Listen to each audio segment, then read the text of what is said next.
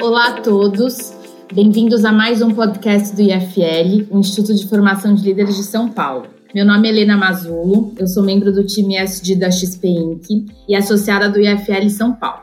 Esse é o terceiro episódio da série Negociação de Sucesso quase tudo o que você precisa saber. Esse episódio terá como tema Na mesa de negociação Como lidar com jogos pesados? Para participar, eu gostaria de chamar a Gabriela Alário e a Andréa Navarro, que são formadas em Direito pela Fundação Getúlio Vargas, tiveram passagens por escritórios de advocacia e empresas e atualmente são sócias da Alário Navarro, Soluções por Acordo, que é uma empresa especializada em negociações de disputas empresariais. Bom, meninas, a gente vem tendo uma verdadeira aula, né, ou aulas sobre negociação nas nossas conversas e achei o tema de hoje, como lidar com jogos pesados, bem interessante. Para começar o nosso papo, o que, que vocês diriam que são jogos pesados? Pois é, Helena, esse também é o tema que a gente mais gosta, né?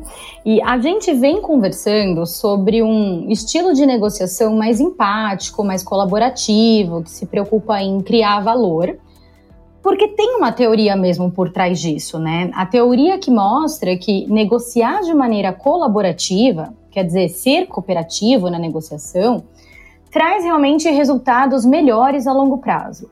É, e não é a gente que está falando isso, tá? Isso vem é, do Dilema do Prisioneiro, que inclusive é um jogo bem famoso, né? Que basicamente o que ele mostra ali naquelas regras é, definidas desse jogo é que se os dois negociadores forem colaborativos, eles irão se sair melhor do que se eles não fossem colaborativos. É, depois veio o Robert Axelrod, que Sim, inclusive o nome dele é igual ao do personagem do, do Billions. E no início dos anos 80, ele testou algumas estratégias de negociação de forma repetitiva, né? Se, se você, vocês quiserem dar um Google nisso, vocês vão encontrar bastante informação sobre isso. E o que ele tentou fazer era encontrar quais são as características que fazem uma estratégia ser vencedora, né? E ele encontra quatro tá? E sabe qual que é a primeira? É justamente o que a gente está falando aqui. Ele chama de be nice, ou seja, né, seja legal, seja bonzinho, né? Ele percebe que se você começar uma negociação cooperando ou being nice, isso é uma das receitas para você se sair melhor. Porque você está entrando naquela situação é, como um, com uma boa reputação, sem querer prejudicar o relacionamento, né? Dando um voto aí de confiança pro outro lado. Uma pessoa também que, inclusive, fala bastante sobre isso é o Chris Voss. Ele é um ex-negociador do FBI, especializado em negociação de reféns. Ele também é super pop e também pratica isso bastante nas negociações dele. A única ponderação que eu faço aqui é nice, né? Esse negócio de cooperar é só um dos aspectos, entre outros, para atingir um melhor resultado. Então, isso também não pode ser visto de uma forma tão isolada. Uh, voltando ao exemplo aqui do dilema dos prisioneiros, né, que a gente comentou. A lógica daquele jogo, ele mostra que se você tivesse a certeza de que o outro negociador não vai colaborar, você vai se sair melhor também não colaborando.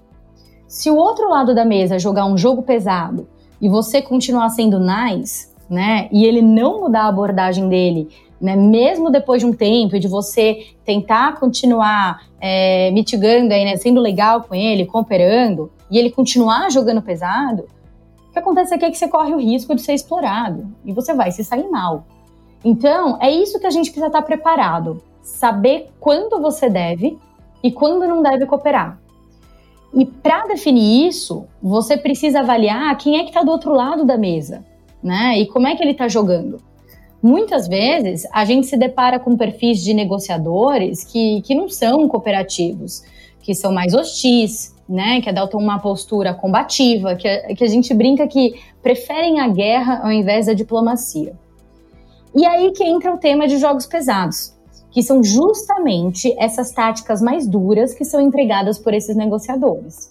Caramba, mas vamos dizer assim, né, que eu queira adotar um estilo mais colaborativo, quero cooperar, é, como é que eu vou lidar com esse perfil de negociador mais combatível, né? Com esse negociador mais hostil? Ótima pergunta, porque tem um ponto aqui que muitas pessoas, inclusive, confundem e que é importante fazer essa distinção. Ser empático e colaborativo não significa dar margens para ser explorado. A teoria de negociação de Harvard, né, que é essa que a gente vem falando, ela não é nem um pouco ingênua. Uh, o bom negociador é aquele que consegue lidar com todos os perfis de negociadores e ainda assim conduzir esse processo de negociação de uma forma eficaz, sem ser explorado e colocando também a negociação no rumo certo. Para isso, esse negociador ele precisa estar tá preparado para lidar com essas táticas clássicas de jogos pesados quando isso acontecer. A boa notícia aqui é que essas táticas são extremamente previsíveis e identificáveis. Então, se você reconhecer as táticas, você vai saber o que fazer também naquela situação. Bom, então se essas táticas clássicas, jogos pesados, são facilmente reconhecidas, como é que eu faço na hora H, né? Você consegue dar alguns exemplos? Com certeza. É, eu vou escolher alguns, tá? Tem bastante.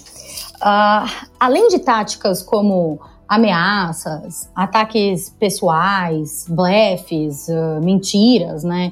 Que tem tudo aí como um pano de fundo um comportamento mais hostil, né? E daí também não precisa de uma maior explicação, não preciso ficar aprofundando nisso. Tem outras táticas que são mais sutis e que vale a pena eu trazer aqui para ajudar vocês também a identificarem quando for a hora. Por exemplo, quando o outro lado faz uma proposta de pegar ou largar, né? Quando ele fala assim, ah, é, ou você aceita isso que eu estou te oferecendo, ou não tem mais negociação. Isso é uma tática de jogo pesado, né? O outro lado tá te, tentando te deixar sem saída. Ou, por exemplo, quando você faz uma proposta e a resposta dele é: Ah, vê aí o que você consegue fazer melhor que isso. Que, que ele está fazendo aqui? Ele está pedindo uma nova oferta para cobrir a proposta atual, né, que você fez, sem que antes ele faça uma concessão ou uma contraproposta, ou seja, sem gerar reciprocidade, né?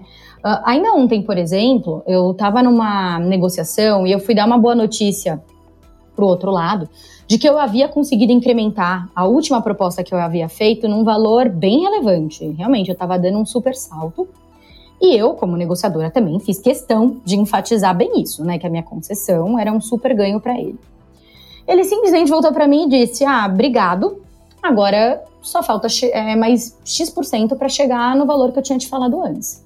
Se você conseguir melhorar esse valor, você me avisa. O que, que ele tá pedindo aqui? Né? Ele tá pedindo para eu caminhar sozinha para alcançar a pretensão dele, como se nenhum movimento né, pudesse ser feito do lado dele também. Então isso acontece bastante. Outro exemplo de tática. Quantas pessoas, na hora de pedir demissão, não são vítimas daquele perfil de chefe que fala: Mas quais são suas alternativas a trabalhar aqui? Você dificilmente vai conseguir ganhar mais ou ter os benefícios que você tem aqui. Pensa bem. Eu tô achando a sua decisão bem arriscada, né, nesse mercado que a gente trabalha. O que, que ele tá fazendo aqui? Ele está claramente depreciando suas alternativas. Né? Ele está falando para você: a sua alternativa de não trabalhar aqui não é boa. As alternativas lá fora são bem piores, então é melhor você ficar aqui nas condições atuais de salário, de cargo, etc. Quantas vezes isso não acontece, né? E a gente não percebe. Agora, com essa dica, vocês vão passar a perceber mais. Ah, como eu disse, né, são táticas muito previsíveis. É, elas já existem em diferentes dinâmicas de negociação, desde o seu chefe, seu marido, até né, questões aí é, empresariais. E o reconhecimento dessas táticas é o primeiro passo para lidar com essa situação.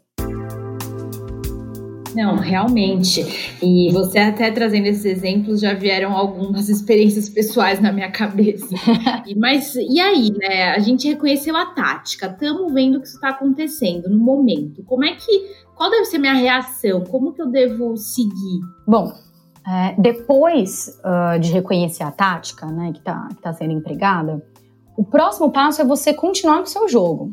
Né? O que isso significa? Não vai cair na armadilha de contra-atacar ou ter alguma reação negativa, né, do que está sendo dito pro, pelo outro lado. A gente, a gente tem essa tendência, né? É, mas por mais difícil que isso pareça, segura. Você não pode deixar com que a tática do outro lado é, iniba o que você já havia planejado para aquela negociação, né? E quando eu falo planejado, eu estou me referindo a um planejamento tanto em termos de resultado como de processo de negociação também, né? O processo de comunicação controlado, isso também é importante, você precisa preservar. É, a chave aqui para você manter o seu jogo é você ter em mente que quase tudo que é dito por um negociador com esse perfil pode ser reelaborado e reafirmado como um interesse ou uma opção para a construção de um acordo. Então, é, o que a gente faz aqui, isso né, já adianto que tem um nome estranho, é um movimento que a gente chama de jiu-jitsu da negociação. O que, que é isso? Isso nada mais é do que você sair do jogo pesado dele, né, que ele está tentando te colocar, você contornar essa situação e, ao mesmo tempo, é, você traduzir o que, que ele está falando como uma informação relevante para a solução daquele problema. Caramba, jiu-jitsu da negociação, o nome não é tão simples. Como é que funciona na prática? É, o nome não é simples, mas é, é mais simples do que parece, né? E claro que existem algumas ferramentas aqui que te ajudam. Uma delas é demonstrar empatia. Né? Demonstrar empatia é importante porque, como a gente falou né, bastante até no primeiro episódio, quando você está aberto a entender a perspectiva do outro, você acaba ouvindo o que ele tem a dizer e colhendo informações importantes, né, para construir um acordo e que possa deixar os dois lados satisfeitos. É, então, por exemplo, tá, uma das nossas frentes de atuação, é, a Gabriela inclusive comentou isso no episódio 2, é a negociação com funcionários que têm estabilidade de emprego. Né? Às vezes, até pelo tempo que eles têm pela frente, a gente oferece um valor exorbitante para um funcionário que recebe dois salários mínimos, mas ainda assim ele não aceita essa proposta. Uma das coisas que a gente escuta muito nessas situações, né, do lado do funcionário, é: ah, eu quero receber esse valor em parcela pelos próximos 10 anos. Se for assim, eu não vou nem fechar o acordo. A princípio, isso parece uma posição dura, principalmente se a gente só tem a opção de pagamento à vista, né? Mas tem uma informação que é muito valiosa para extrair daí. O que a gente precisa fazer é buscar o interesse dele, que está escondido atrás dessa posição que ele trouxe. Então a gente poderia perguntar: entendi. Então me parece, pelo que o senhor está falando, que segurança financeira a longo prazo é um, é um ponto importante para o senhor, correto? Se ele concordar com essa sua afirmação, ele revelou uma nova informação para a gente trabalhar em cima, para a gente buscar aí outras formas de atender esse interesse. O ponto aqui é redirecionar né, essa discussão para os interesses, né, para as oportunidades, para as opções que podem ser geradas a partir do que foi dito. Não, interessante isso, porque você basicamente repete o que o outro está falando, então, só que você não coloca essa carga negativa, né? Você basicamente traveste de outra forma o que ele está expressando e focando na sua preocupação. Perfeitamente, é exatamente isso. Inclusive, isso tem um termo técnico, tá? Essa ferramenta, ela se chama reformulação. E o intuito é justamente esse, é você captar a mensagem certa do que ele disse de uma forma torta, né? Sem essas passagens que podem ser prejudiciais para a comunicação de vocês. Por isso que é importante prestar atenção no que o outro está dizendo, entendeu? Para ter certeza de que você vai acertar essa mensagem. Uh, e tem outras ferramentas de empatia, né? A gente falou da reformulação, mas tem paráfrase, que é mais comum. Tem o tal do resumo, você faz um resumo dos principais coisas que a pessoa falou, é, também sem as passagens prejudiciais, você confirma o entendimento com ele. É, tem aí também as perguntas abertas, a gente falou de algumas delas no, no primeiro episódio. Tudo isso te ajuda a redirecionar uma fala que, a princípio, né, passa aí a percepção de ser uma fala improdutiva para um diálogo efetivamente né, mais produtivo. Mas, André, e se tudo isso não funcionar? Existem outras ferramentas, outras abordagens para lidar com essas táticas pesadas? Com certeza. Uma outra forma de abordar a tática pesada é nem the game, né? Ou seja, no meio o jogo do outro lado. Uh, eu vou fazer uma simulação aqui com a Gabriela, tudo bem? Acho que isso talvez esclareça melhor essa ferramenta. Vamos supor, Gabi, que a gente está negociando um imóvel e você é a vendedora. É, dá uma jogada dura aí comigo. Tá bom. Olha, Andréia, Andréia é seu nome, né? Eu não vou dar garantia em relação às condições do imóvel, Andréia. É, você já visitou aqui esse imóvel duas vezes tirou uma série de fotos, olhou todo o imóvel, viu o estado que ele tá, né? Então, assim, eu acho que tá bem suficiente, assim, não tem muito mais o que ser feito, né? É, eu tenho uma série de imóveis, tá? E eu sempre aluguei sem dar garantia, tá? Todos os meus imóveis que eu já aluguei foram sem garantia, então eu não acho que cabe aqui. Legal. Bom, como é que eu responderia isso? Eu ia falar, bom, é, dona Gabriela, pelo que eu tô entendendo, no fundo o que você tá fazendo, né, que é me colocar numa posição de pegar ou largar a sua oferta, né? Veja, eu também posso participar desse jogo e, e dizer que não tenho interesse em fazer negócio se não tiver a garantia, né? Mas eu acho que esse caminho não, não é o melhor caminho, concorda? E se a gente procurar uma forma mais rápida e de custo razoável para avaliar então as condições do imóvel. Isso te atenderia? É, olha, se for muito rápido, pode funcionar. Só que eu não quero arcar com isso, tá? É, não quero, não quero pagar. Se for muito, sei lá, barato, irrisório, aí a gente até pode ver, pode, pode ver o que a gente faz. Obrigada, Gabriela. Olha, é, Veja, gente, tem alguns passos importantes aqui nessa técnica, né? O primeiro é nomear o jogo, ou seja, deixar claro para outro lado que você está consciente sobre o jogo que ele está fazendo, que você está entendendo o tipo de jogo que ele quer jogar. Então, quando eu falei para Gabriela, bom, você está fazendo a me colocar aqui numa posição de pegar ou largar, eu tô naming the game, né? Eu tô nomeando o jogo. Logo em seguida, eu falei, olha, eu posso fazer o mesmo, mas eu não acho que o caminho é por aí. Né? Ou seja, o que, que eu estou fazendo aqui? Eu estou mostrando que eu discordo dessa abordagem. E no final, eu sugeri um caminho que funcionasse melhor para nós duas e eu tentei combinar isso com a Gabriela.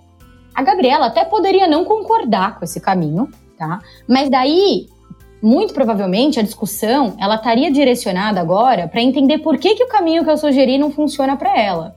Fazendo isso, né, a gente faz isso por meio de perguntas e tal.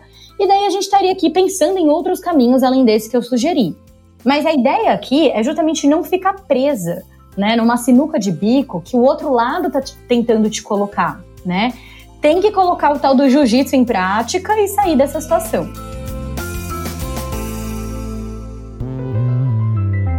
Não, interessante. Agora tá ficando bem claro, né, como lidar nessas situações.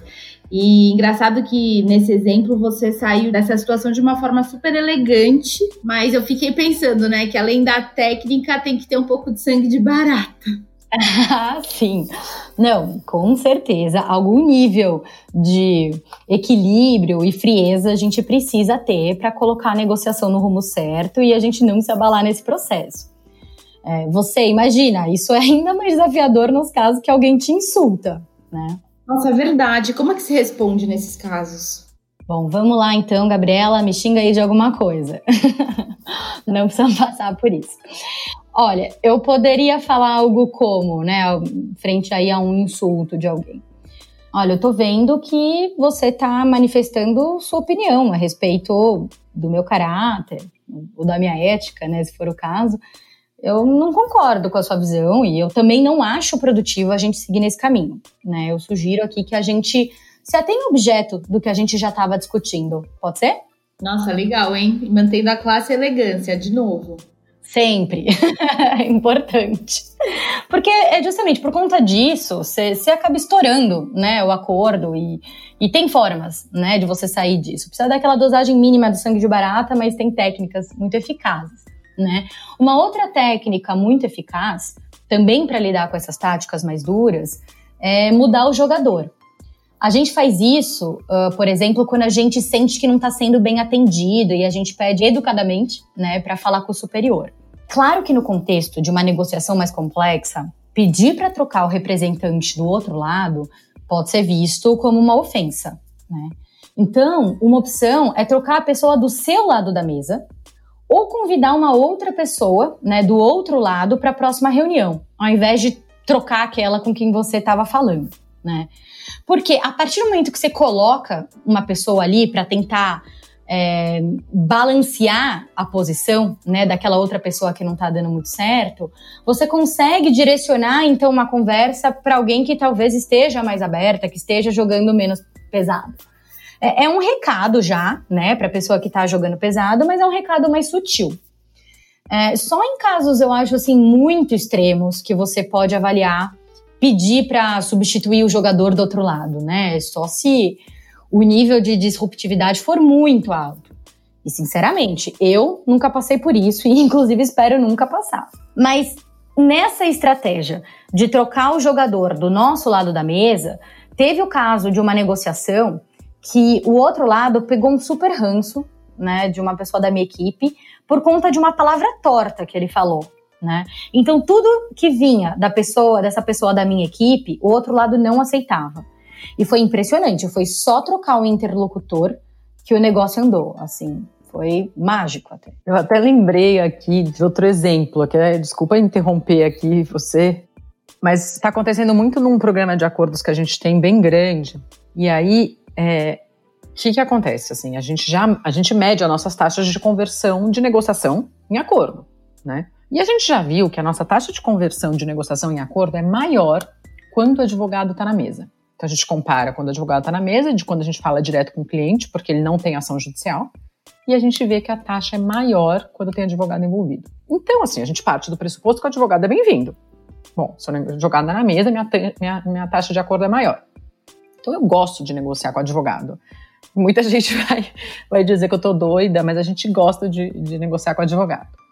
Só que tem vezes que a gente percebe que o interesse do advogado não está alinhado com o acordo. Seja porque ele está muito otimista com o resultado da ação em favor do cliente dele, seja porque ele vai ser melhor remunerado se ele mantiver a ação por 5, 6, 7 anos. É, seja porque esse cliente é super estratégico para o escritório dele, então ele não quer extinguir aquela demanda agora. Né? Esse conflito de agência, cliente e advogado, existe, né? É natural, ele existe. E a gente percebe quando o advogado está jogando contra, sabe? Ou até quando o advogado está blindando o cliente. Quer dizer, a gente percebe que a nossa proposta não está chegando no cliente, né? Nesse caso, uma opção é fazer uma proposta que também chegue para o cliente. Então, ao invés de fazer só para o advogado e confiar que ele vai passar para o cliente, a gente vai lá e faz para o cliente também. Só que a gente faz isso sabendo que o advogado vai ficar pé da vida porque é isso que acontece. Então, a gente faz, porque a gente tem que dar uma contornada nesse interlocutor, só que a gente sabe que a gente depois vai ter que contornar para trazer o advogado da mesa. Então, de novo, assim, be nice, começa cooperando, fala com o advogado, mas não dá para permitir ser explorado, senão você sai, você sai mal mesmo, né? E tem outra forma, assim, que é importante a gente ficar atenta quando a gente pensa nos interlocutores da mesa que é uma coisa mais objetiva, é pensando em colocar pessoas que o santo bate, sabe? Uma das coisas que a gente olha é gênero. Eu sei que esse é um tema complexo, mas gênero é, é uma coisa importante de se, de se olhar. Recentemente, a gente foi apresentar um programa de acordos para uma juíza, né? E o nosso cliente, que já tinha tido diversas interações com essa juíza, ele falou assim: olha, ela é implacável, ela é bem assertiva, ela não é de muitos amigos. Então, assim, se prepare. Vocês vão ver como ela é. E aí, tudo bem. Vamos lá. Eu e a Andrea sentamos do lado da juíza, bem naquela sala de audiência. É, quem já foi em sala de audiência aqui, né, é, vê que a juíza fica até num, né, num degrau elevado, de resto de nós aqui, mortais. E a gente foi lá, apresentamos o programa. Imagina, né? Os juízes têm uma, uma vida ultra mega corrida, com esses 100 milhões de processos. E a gente ficou lá pelo menos uns 50 minutos apresentando o programa de acordo. E aí, ela foi aberta, empática com as nossas questões. A gente conseguiu a suspensão de inúmeras ações pelo tempo de duração do programa, que era algo assim, um resultado improvável da gente conseguir. E a gente foi embora. Naquele momento, para a gente, para mim e para a Andréia, ficou muito claro que houve alguma identificação entre nós e a juíza que colaborou com o nosso pedido. Assim, a gente não tinha dúvidas, sabe? A gente nunca vai saber em qual medida. É claro que a gente se preparou, se preparou demais, fizemos uma apresentação super redonda, mas teve alguma identificação. Ela era mulher, a gente também. Ela não tinha uma idade super distante da nossa. Ela é mais assertiva. Esse também é um perfil meu e da Andrea. Enfim, claramente isso de alguma forma ajudou, sabe? É, acho que isso é mais comum do que a gente imagina, né? Até porque chega a ser algo inconsciente. Sem dúvida, né? É, é. O processo de negociação, a gente fala muito da parte racional, mas ela também é cheia de barreiras cognitivas, né? O que a gente tem que fazer é aprender, reconhecer e lidando com essas questões que são mais, mais cognitivas e, e, e mais subjetivas. Não, exatamente. A gente, inclusive, tem um controle né, limitado sobre o que pode acontecer, sobre esses uh, obstáculos se manifestarem ou não. Mas quando eles aparecem também a gente tem técnica para tudo. Né? Inclusive, se nenhuma dessas técnicas funcionarem, é, e os riscos em jogo também nessa situação, né, que você estiver, forem muito pequenos, ou seja, quando você não tiver muito a perder, você também pode fazer a escolha de jogar o jogo deles e jogar pesado também. Isso é bom uh, até para exercitar, às vezes, esse seu lado mais assertivo se você não tem, né? Principalmente se você é do, desse tipo mais empático, que concede demais, né? Nossa, mas parece um pouco ousado, hein? o que, que vocês querem dizer com jogar o jogo deles? Não, é um pouco ousado mesmo, tá? E isso, inclusive, requer uma habilidade ainda mais avançada para fazer isso da forma certa. Por isso que eu estou colocando isso como o último recurso. Uh, mas a ideia aqui não é ter uma mera reação, não é isso. É, mas sim uma escolha pensada, uma escolha ponderada para jogar o mesmo jogo. Mas jogar melhor. Fazer isso de uma forma mais estratégica para ser mais efetiva. Uh, é o tal do olho por olho, dente por dente, mas de uma forma inteligente e elegante. Tá? Tem gente que prefere até dar uma segunda é, oportunidade para a pessoa, tá? Que já fez um movimento de jogo pesado, uh, ah, para fazer essa retaliação, né? É, mas se essa pessoa fizer pela segunda vez, ela é punida, ela né, vai ter essa retaliação. Porque, de novo, você não admite ser explorado e você precisa ter isso em mente durante o processo. Né? Eu, particularmente, eu gosto de dar essa chance, essa segunda chance antes da retaliação. É, e assim, é, pensando, né, que é, a verdade é que, se depois de todas essas técnicas ainda ficar claro que o outro lado não vai mudar a abordagem, que a proposta final dele vai ser pior do que a sua melhor alternativa fora daquela negociação, né, a melhor opção que você tem fora daquela negociação, que é, que é o BATNA, você tem que saber não fechar acordo. Né? Você tem que saber não fechar acordo, não importa quanto tempo você está colocando de energia lá. Você precisa saber o seu é, é, walk away number, sabe? Quer dizer, você precisa saber um número que não vale a pena fechar acordo. Então, se você tem alguém que está jogando pesado, que fala não mudo, não mudo, não mudo, você tem que falar, bom, vale mais a pena eu sair da mesa, não fechar essa negociação e seguir com a minha, com a minha outra opção. Perfeito. É isso aí. Você pode tanto ir direto para sua alternativa, como a Gabriela falou, né? Se ela trouxer aí mais ganhos, né? Saber aí o seu walkaway number. Ou outra opção, se fizer sentido e você puder esperar, é você também dar uma esfriada na negociação e buscar mais tarde uma janela aí de oportunidade que por algum motivo traga é, o outro lado de volta para a mesa com uma postura diferente. É, é super normal isso acontecer é, nos casos que tem ação judicial, né? E que o juiz deu uma decisão que é desfavorável ao outro lado, diferentemente do que ele previa. Daí ele volta para a negociação com muito mais disposição para negociar e menos hostil, menos combativo. É, daí é você que tem que se policiar para não jogar pesado com ele. Poxa, meninas, muito legal. De fato, assim, são dicas muito úteis que a gente pode usar em vários aspectos da nossa vida, né? Pessoal, profissionalmente. E infelizmente ainda tem muita gente que tem um perfil um pouco mais hostil, combativo. Então, que bom que a gente aprendeu algumas técnicas para não deixar que isso prejudique uma negociação que a gente chegue a um acordo que todos fiquem satisfeitos, né? Então, para finalizar, eu queria agradecer demais, Andréa e Gabriela, pela participação né, nesses três episódios dessa série de, do podcast do IFL São Paulo, que foi incrível. É, tenho certeza que todo mundo aprendeu bastante e fiquem atentos para as próximas edições. Até mais, pessoal!